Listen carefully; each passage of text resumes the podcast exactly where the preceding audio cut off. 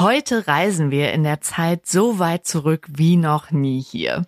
Wir beamen uns ins 15. Jahrhundert in die Zeit von schrecklichen Hexenverbrennungen, brutalen Kriegen in Europa, aber auch die Zeit einer genialen Erfindung, die wir heute noch nutzen. Herzlich willkommen bei Behind Science mit mir Marie und mit Luisa. Ja, diese Erfindung, die schon vor so langer Zeit entstanden ist, hat wirklich die Welt verändert. Und vielleicht habt ihr sie heute sogar schon benutzt. Eigentlich ziemlich sicher. Man benutzt sie fast jeden Tag. Zum Beispiel, wenn ihr ein Rezept nachgekocht habt. Nicht vom Handy, sondern aus so einem klassischen Rezeptbuch. Oder vielleicht habt ihr Hausaufgaben gemacht, irgendwas für die Uni gemacht, gearbeitet und da in einem Buch nachgeschlagen. Oder vielleicht habt ihr das nächste Kapitel in dem Buch gelesen, was ihr gerade lest. Und das geht alles nur, weil wir heute drucken können. Hattest du heute schon mit was gedruckten zu tun? Jetzt muss ich gerade mal überlegen und habe gerade so großkotzig gesagt, habt ihr bestimmt, weil das macht man fast jeden Tag. Ja, bestimmt, alle heute schon.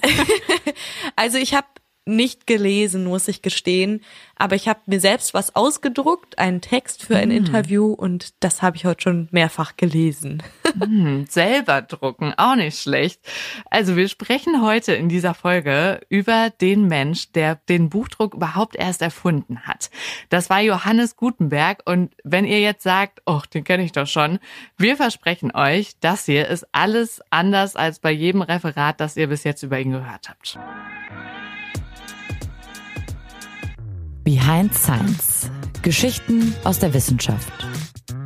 Mit Marie Eickhoff und Luisa Pfeifenschneider. Die Geschichte von Johannes Gutenberg ist echt voller Rätsel und es ist uns gar nicht so leicht gefallen, die für euch zusammenzuklabüsern. Wir geben aber unser Bestes. Denn das Ding ist ja, er hat ja den Buchdruck erst erfunden. Das heißt, über ihn gibt's gar nicht so viel Literatur, die irgendwie damals aufgeschrieben oder gedruckt wurde, weil es gab den Buchdruck ja noch nicht. Und wenn er sozusagen irgendwas anderes erfunden hätte und vorher der Buchdruck erfunden worden wäre, dann gäbe es wahrscheinlich mehr über ihn, was man aufgeschrieben und gedruckt und ja ver verbreitet hätte. Aber leider gab's das noch nicht. Über ihn wurde einfach nicht so viel schriftlich mhm. dokumentiert, aber wir machen das jetzt hier mit diesem Podcast. Ja, im Audioform, genau. Und wenn man ihn kennenlernen will, ist das deshalb auch irgendwie so ein bisschen wie Puzzeln. So hat sich das angefühlt für diese Folge. Und es geht schon ganz vorne los, dass eigentlich niemand so genau weiß, wann er geboren wurde. Es war wohl so ums Jahr 1400 rum und ziemlich sicher in Mainz. Das heißt, er wäre jetzt 623 Jahre alt. Gutenberg war eigentlich nicht sein Nachname. Er hieß, und ich finde seinen Namen so, klingt irgendwie so fies, Johannes Gänsfleisch. da hätte ich mich auch umbenannt. Äh, mm. Und er wurde umbenannt, also er hat sich nicht sozusagen einfach einen Namen ausgesucht, sondern er wurde umbenannt, weil er auf einem Hof lebte, der damals zu Gutenberg hieß oder Gutenberg hieß und deswegen hieß er dann Johannes zu Gutenberg. Das wurde dann aus seinem Namen Johannes Gänsfleisch. Sein Vater war Patrizier. Das heißt, er gehörte zur Oberschicht und hat dafür gesorgt, dass Johannes sehr wahrscheinlich eine ziemlich gute Schulbildung bekommen hat. Vielleicht hat er sogar studiert, das war ja zu der Zeit auch nicht selbstverständlich, aber in Erfurt, da wurde ein Johannes aus Eltville dokumentiert. Und das ist so ein kleiner Ort am Rhein, in dem der Johannes zu Gutenberg Verwandtschaft hatte. Es könnte also gut sein, dass er das gewesen ist, der da in den Dokumenten stand. Ähm, er hatte aber auch noch verschiedene Spitznamen, also auch sein Vorname wurde abgewandelt, so sein Rufname, und zwar zu Henne oder Hähnchen. Also es wäre vielleicht auch ganz witzig, wenn wir heute einfach nur sagen, Henne erfand den Buchdruck, wäre eigentlich auch ganz schön. Ich weiß nicht, äh, Louis, muss ich eigentlich, äh, wenn ich rechne ja immer noch damit, dass du irgendwann was Krasses erfindest. Welchen Spitznamen sollte ich von dir schon kennen? Louis kenne ich ja schon. Louis kennst du genau. Also meine Eltern äh, mein Vater hatte super viele lustige Spitznamen. Wahrscheinlich sind die meisten hier so weird herzuleiten. Auf jeden Fall hat er mich aber immer äh, Plankton genannt. Der Name hat sich so ein bisschen durch, ah! durchgesetzt, weil ich halt die Jüngere war und äh, irgendwie auch immer schon ein bisschen kleiner als meine Schwester. Oh. Also das könnte man sich merken, finde ich irgendwie ganz süß. Ist das super süß. Der ist gut. also unser Johannes, über den wir heute sprechen, der hatte also diverse Namen. Er war mit seinen Namen wirklich so fast undercover unterwegs. Und es wurde auch nicht so richtig dokumentiert, wie er eigentlich wirklich aussah. Bekannt ist, glaube ich, nur ein Bild von ihm, wo er so einen langen Rauschebart hat. Ich finde, er sieht aus wie so ein Seemann irgendwie oder auf jeden Fall irgendwie so ein Abenteurer. Äh, er hat eine lange, schmale Nase, das kann man irgendwie an ihm beschreiben, guckt so seitlich, nicht besonders freundlich, eher ernst ja. und so ein bisschen, als hätte er Geheimnisse. Das ist jetzt aber meine Interpretation. Wir hängen euch das Bild auf jeden Fall nochmal an oder packen euch das irgendwie in die Episode, damit ihr das sehen könnt. Also er sieht schon sehr interessant aus und er hat ja. sehr lange Finger. Das ist mir auch noch aufgefallen. Aber er war ja auch ein ein ein Schreiber, also oder ein, ja. ein Mensch, der gedruckt hat und sich mit Schreiben befasst hat. Vielleicht hat er seine Hände so in die Tinte getunkt und dann brauchte gar keinen Stift oder so. Ich finde, er sieht halt aus wie so ein Mann aus so einem Märchen einfach. Mhm. Und ich habe hier noch was, habe ich heute gefunden. Ich bin nämlich hier gerade so after Ostern noch in meiner Heimat bei meinen Eltern im Kinderzimmer und habe hier Jetzt heute mal ein kommt's. bisschen Ordnung gemacht. Und du glaubst nicht, was ich entdeckt habe. Ich habe äh, hier eine Postkarte. Da steht drauf Johannes Gutenberg bei den ersten Druckversuchen mit beweglichen Lettern aus ah. das neue Buch der Erfindung. Das ist eine Postkarte, da ist der drauf und da steht auch noch hinten drauf, dass ich die selbst gedruckt habe. Ach, Quatsch. Am Sonntag, 16. Juli 2006. Ist schon eine Weile her. Oh, es war im Freilichtmuseum Hagen. Ja, Richtiger wirklich. Full Circle Moment. Absolut. Ist, ich habe anscheinend auch diverse Drucktechniken getestet. Hier ist auch noch was Formstecherei. Also ich, also ich wusste, ich hatte es kurz verdrängt, aber wir haben da auf jeden Fall eine gemeinsame Vergangenheit, der Johannes und ich. Und der, Johann, der Henne und du. Der Henne und ich, wir waren so. Und es gibt auch tatsächlich, ich hatte meine eigenen Lettern. Also die sind ja auch abgestempelt. Ah. Marie ist hier in Rot gestempelt. Aber ich will ja nicht, zu viel verraten, wie das ging, ne? Mit den Lettern und so. Das kommt ja Ach. Genau. cool. Genau. Das ist ein guter Aber Teaser. Also, ich habe mich schon 2006 sehr eingearbeitet. Sehr mit ihm beschäftigt. Nur, nur um kurz meine Kompetenz zu äh, demonstrieren. ich hätte sie dir auch so abgekauft, aber ich meine Postkarte von 2006. Aber jetzt. genau. Kleine Marie. Genau. Kann ich auch gerne noch mal ein Bild von in die äh, in den Begleittext hier packen. Ähm, könnt ihr euch alles angucken. Und äh, guckt auch dann gerne mal, ob euch der äh, Johannes auch bekannt vorkommt. Also ich glaube, so dieses Bild von dem, das äh, werdet ihr kennen. Und interessant fand ich aber, das erste Bild von ihm entstand wirklich erst 100 Jahre nach seinem Tod. Also das heißt, alleine mhm. schon das erste Bild von ihm war total fiktiv. Also ist ja auch nur aus Erinnerung gezeichnet. Ja, aber wie wurde denn jetzt dieser Johannes Henne, von dem eigentlich gar nicht so viel bekannt ist, so über sein Leben, wie wurde der denn jetzt bekannt? Johannes Gutenberg wohnte damals in Mainz. Das war beliebt als Handelsstadt, weil sich in Mainz ja der Rhein und der Main treffen. Aber als Gutenberg jugendlich war, war Mainz in einer Art Krise. Die Stadt hatte sich nämlich sehr, sehr hoch verschuldet und musste mit den Nachwirkungen der Pest kämpfen. Marie hat es ja am Anfang schon gesagt, es war irgendwie eigentlich eine dunkle Zeit, Hexenverbrennungen, Kreuzzüge und so weiter gar nicht mal so sympathisch da gelebt zu haben. Und es gab auch noch die Pest, weil Kreuzzüge und so weiter ja nicht genug waren. Und die verschiedenen Schichten haben sich gegenseitig die Schuld für die Krise zugeschoben. Kennt man irgendwie auch ganz gut von heute. Also da hat sich nichts dran geändert an der Menschheit. Und aus Protest hat irgendwann ein Teil der Patrizier, zu denen ja auch Gutenberg gehörte, die Stadt verlassen und auch die Familie von Johannes. Ja, sie zogen dann nach Eltville zu ihren Verwandten und da verliert sich seine Spur erstmal so ein bisschen, aber 1434 findet sie sich wieder. Überraschung, ganz woanders, in Straßburg. Und da bleibt er erstmal zehn Jahre und feilt da aber schon an seiner Idee, wie er Bücher in Serie drucken kann. Fairness halber müssen wir an dieser Stelle sagen, gedruckt wurde schon vor Gutenberg, schon lange bevor er überhaupt geboren wurde. Die Erfindung kommt aus Ostasien. In China wurde zum Beispiel das Papier erfunden und das bestand anfangs zum Beispiel aus Hanffasern, macht man heute gar nicht mehr so.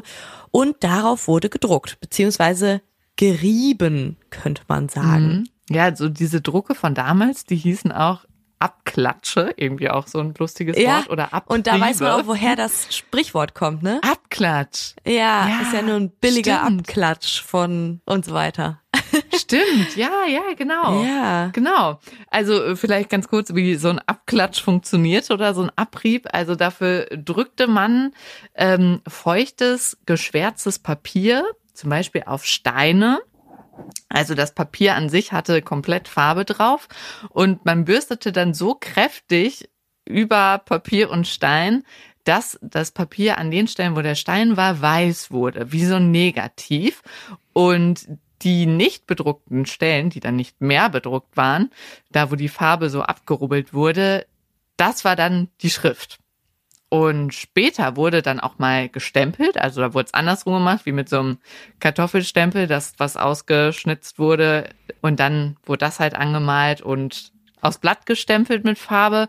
Das gab's äh, jetzt nicht nur aus Kartoffeln, sondern eigentlich hauptsächlich aus Holz. Aber das, was Johannes Gutenberg erfunden hat, das ist ein viel flexibleres Drucksystem und damit konnte man dann wirklich jeden beliebigen Text drucken. So, und jetzt kommen wir dazu, wie das funktioniert hat. Wenn ihr einen Text drucken wolltet, musstet ihr erst alle Buchstaben und Zeichen, die ihr so braucht, gießen. Es gibt ja zum Glück in der deutschen Sprache nicht ganz so viele Buchstaben, also hat man sich die 26 Buchstaben des Alphabets und vielleicht noch Ä, Ö und so weiter gedruckt. Und, Und äh, Zeichen, das ging Satzzeichen und auch. Zeichen, genau. Punkt, Komma und was da nicht sonst noch alles gibt. Strich, fertig ist das. Mondgesicht. Ob man da schon Smileys gedruckt hat, ich weiß es nicht.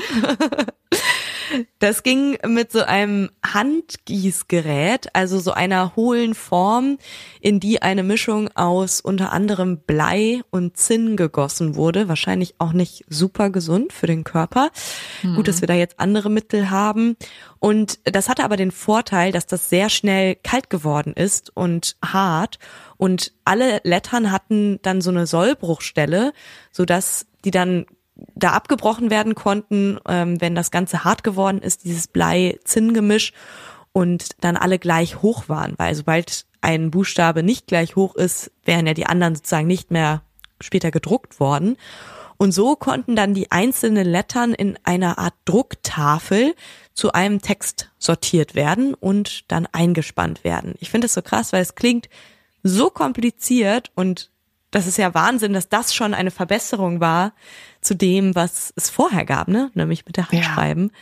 Ähm, und es klingt für mich halt total kompliziert, so eine Seite da zusammenzusetzen. Voll, aber es war halt super praktisch, dass du die dann auch wieder austauschen konntest und so.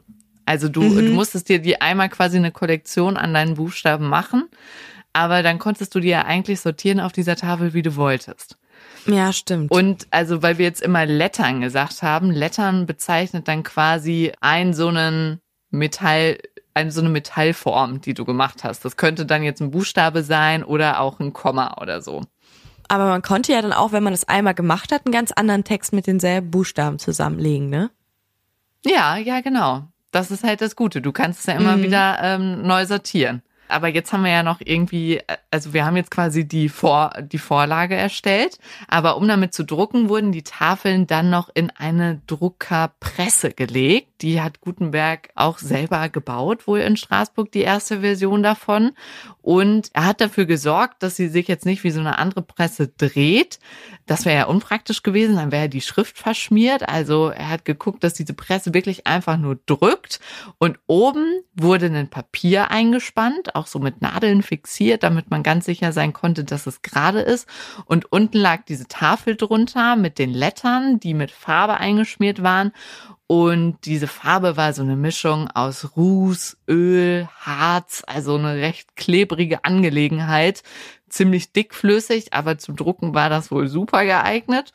Und dann wurde mit viel Kraft diese Papierseite von oben auf die nasse Druckplatte gedrückt und fertig. Also da musste man das noch kurz aufhängen zum Trocknen, aber schon war eigentlich die erste Seite fertig. Wir haben das ja gerade schon gesagt. Das Praktische war, dass man die Buchstaben wiederverwenden konnte. Also wenn man die einmal gegossen hatte und diesen Prozess durchlaufen hat, konnte man die auf diesen Drucktafeln einfach neu anordnen. Und es gab sogenannte Setzkästen, in denen man die Lettern gesammelt hat, aus der man dann einfach die Buchstaben nehmen konnte, die man für die nächste Tafel braucht, für die nächste Seite, die man drucken wollte. Und dann hat man einfach den nächsten Druck vorgenommen. Das war also schon eine ziemliche Vereinfachung von diesem Drucksystem. Ja, es kann natürlich passieren, dass du mal für einen Text viermal E brauchst, dann äh, musst du dir davon noch ein paar nachmachen. Ach ja, stimmt. Ja, ja vor allem E ist der häufigste ja. Buchstabe in der deutschen Sprache, habe ich letztens gelernt. Ja, genau. Also von denen hatte man vielleicht ein paar mehr im Setzkasten. Ja, ihr fragt euch jetzt vielleicht, warum diese Idee eigentlich vorher noch niemand hatte. In Asien wurde ja schon gedruckt und es gab auch die Idee, die Texte in einzelne Lettern aufzuteilen und das Blei zu gießen. Also das war jetzt auch nicht der erste, der mit dieser Idee um die Ecke kam. Aber in der chinesischen Schrift gab es einfach viel zu viele Zeichen. Also wirklich Tausende. Und deshalb haben viele lieber mit alten Druckvorlagen aus Holz weitergemacht, statt jetzt diese einzelnen Bleilettern zu gießen. Und in Korea gab es dann irgendwann die Idee, dass die ihre tausenden Zeichen zu Buchstaben zusammenfassen. Das heißt, wie so einzelne Codes, die dann immer direkt für mehrere Lettern standen. Und so konnten sie in Korea relativ zeitgleich zu Gutenberg auch mit beweglichen Lettern drucken. Aber für Gutenberg war es einfach so fantastisch, dass er nur 26 Buchstaben hatte. Also wir haben ja gerade gesagt, okay, vielleicht kam in einem Text mal eh mehrfach vor, aber es waren ja trotzdem insgesamt war diese Anzahl an den verschiedenen Lettern, die man brauchte, recht übersichtlich und deswegen war das so eine super praktische Methode. Soweit so Gutenberg, hihihi, der Witz muss erlaubt sein. Mit Gutenbergs Erfindung beginnt die Neuzeit, sagen viele HistorikerInnen, denn dadurch konnten immer mehr Menschen lesen und schreiben lernen. Das war vorher immer so ein total elitäres Ding, was man zum Beispiel in Klöstern gelernt hat. Also ähm, Nonnen und Mönche konnten oft schreiben und auch lesen, aber es war eben nicht allen zugänglich. Und plötzlich konnten dann viel mehr Menschen lesen lernen und sich bilden. Und ohne den Buchdruck hätten sich Wissenschaft und Kultur niemals so weiterentwickeln können. Am Anfang wurden dann direkt erstmal Schulbücher gedruckt. Das finde ich irgendwie voll schön, dass das somit das erste war, was gedruckt wurde. Ähm, mhm. Damals natürlich noch in Latein, klar. Und dann 1452 hat Gutenberg mit seiner berühmten Bibel angefangen. Diese Gutenberg-Bibeln zählen bis heute zu den schönsten und wertvollsten gedruckten Büchern der Welt. Die Bibel bestand aus zwei Bänden und hatte mehr als 1200 Seiten. Boah, wenn ich mir vorstelle, dass sie die alle oh. einzeln gedruckt haben, was für ja. Arbeit. Tausend, und ihr müsst euch die die Hände wehgetan haben müssen, ne? Puh. Ja, ja, genau. Also vor allem für diese Druckpresse, also es stand auch irgendwo das, das richtiger das Kraftaufwand, ne? Ja, genau. Also einer musste halt gucken, dass es gerade liegt und so und die, die haben das immer wohl zu zweit gemacht und die zweite Person brauchte nur Kraft. Die musste ja. runterdrücken. Ja. Präzision und, und Fitness in einem. Ja, genau. Also jetzt war es irgendwie so körperliche Arbeit, aber wie es davor gemacht wurde, vorher mussten die Bibeln ja immer per Hand geschrieben werden. Also da, das war ja auch voll die Arbeit. Und deswegen war es auf jeden Fall die totale Erleichterung, dass jetzt gedruckt werden konnte. Es wurden dann 180 Exemplare gedruckt. Das ist für heutige Verhältnisse natürlich überhaupt nicht viel, aber 180 mal 1200 Seiten drucken, puh. Mhm.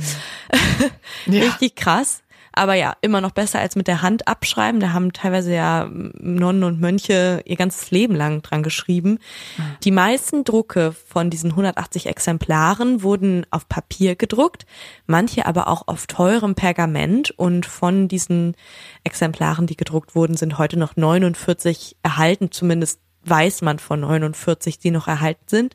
Zwei davon liegen in Mainz im Gutenberg Museum. Die könnt ihr euch also live angucken, wie schön auch die Seiten gedruckt sind mit vielen bunten Verzierungen und oft mit so einem ganz schönen, großen, besonderen Buchstaben am Anfang der Seite. Gedruckt wurde aber nur der Text. Die Verzierungen ließen die Personen, die die Bibeln dann gekauft haben, selbst anfertigen. Das finde ich auch so eine schöne Vorstellung, dass man dann selbst noch sein Buch ja. verziert hat. Das würde man ja heute überhaupt nicht mehr machen. Äh, heute konsumiert ja. man ja Bücher irgendwie wie, weiß ich nicht, Einweg Welcher? Und ich bin Ahnung. auch immer, ich, ma, ich musste mich voll überwinden in der Schule, als ähm, es dann hieß, man soll sich so Notizen machen. Ich konnte das gar nicht Stimmt. haben, da noch Ja, so Sachen und markieren. Ja, genau. Ja, es gibt ja Leute, es soll ja Leute geben, die machen Eselsohren in ihre Bücher. Ah. Ich gehöre natürlich nicht dazu. Oh, ich habe hier heute Aber übrigens auch noch Lesezeichen gefunden. Mein Highlight Ja. war, ich hatte welche von Harry Potter und Diddle. Das habe ich jetzt aufgehoben. Schön. Das von Diddle. Das ja. sind so die Dinge, die man dann bei sich im Kinderzimmer, im alten Kinderzimmer Ja. findet. Aber deshalb ist jede Gutenberg-Bibel ein Unikat. Und auch Mhm. jedes, jedes Buch von euch, was ihr in der Schule gelesen habt, wo ihr reingekritzelt habt, ist ein Stimmt. Unikat. Aber nicht ganz so gemacht. wertvoll. Ja, richtig, ja. Gutenberg wollte, dass seine Lettern aussehen wie eine schöne Handschrift. Das finde ich auch toll, dass er das so versucht hat nachzuahmen. Und deshalb hat er sich auch entschieden bei dem Layout dieser Bibelseiten, dass sie 42 Zeilen hoch sein sollen.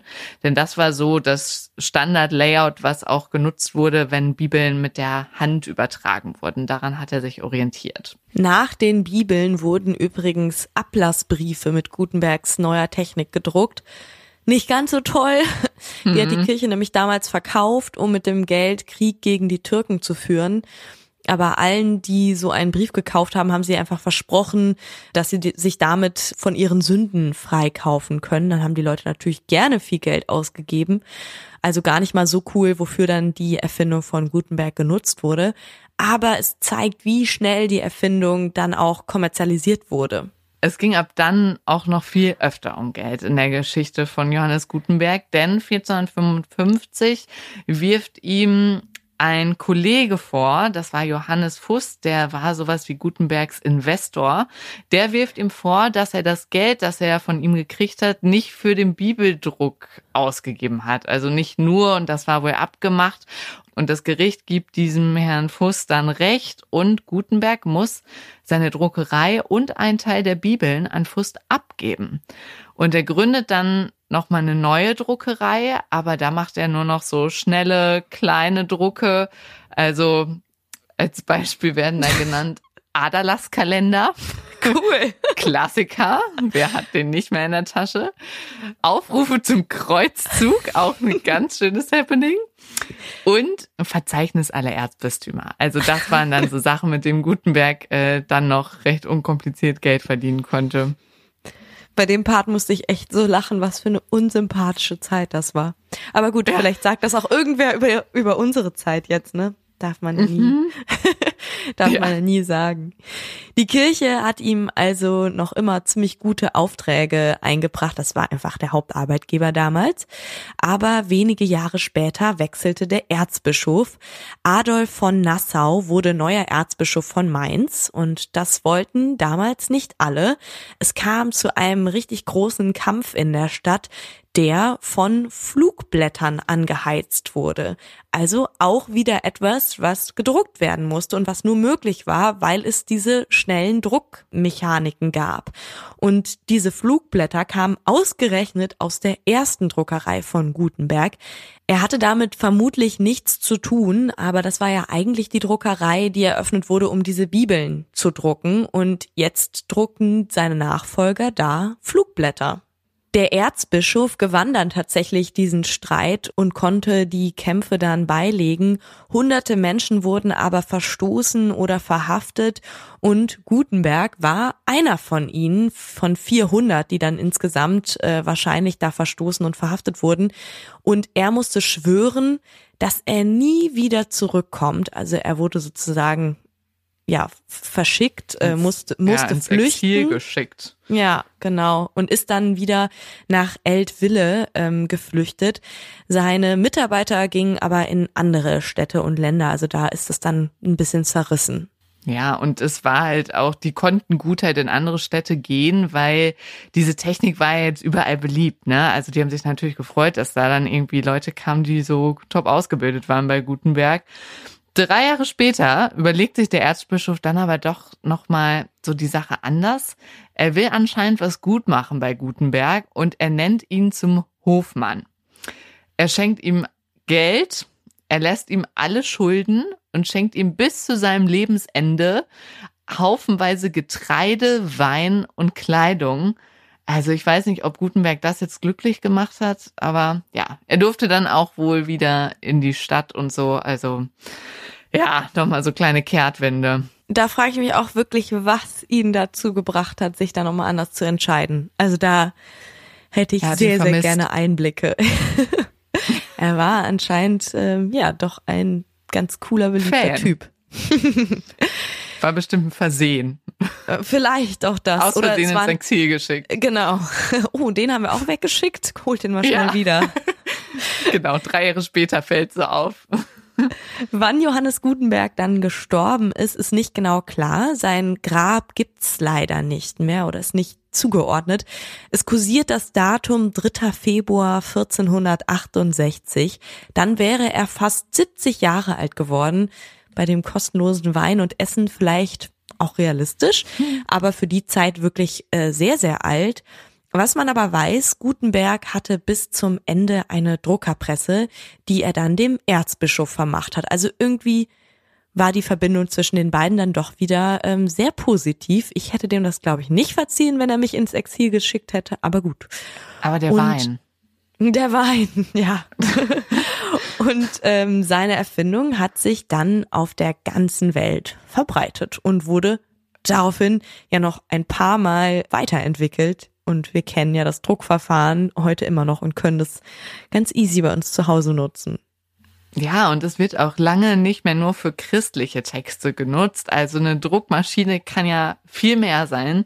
Das war damals auch schon allen klar. Sie kann eben auch politisches Kampfmittel sein und Flugblätter drucken oder sie hilft in der Verwaltung, wenn sie irgendwelche Erzbistumslisten druckt oder sie bringt viel Geld, wenn sie Ablassbriefe druckt der Buchdruck hat auf jeden Fall ziemlich viele Veränderungen in der Geschichte begünstigt. Es war natürlich, ja, waren demokratische Schritte damit möglich, aber eben es konnte auch damit Propaganda gemacht werden und hat damit dafür gesorgt, dass sich eben die Geschichte in eine bestimmte Richtung entwickelt hat.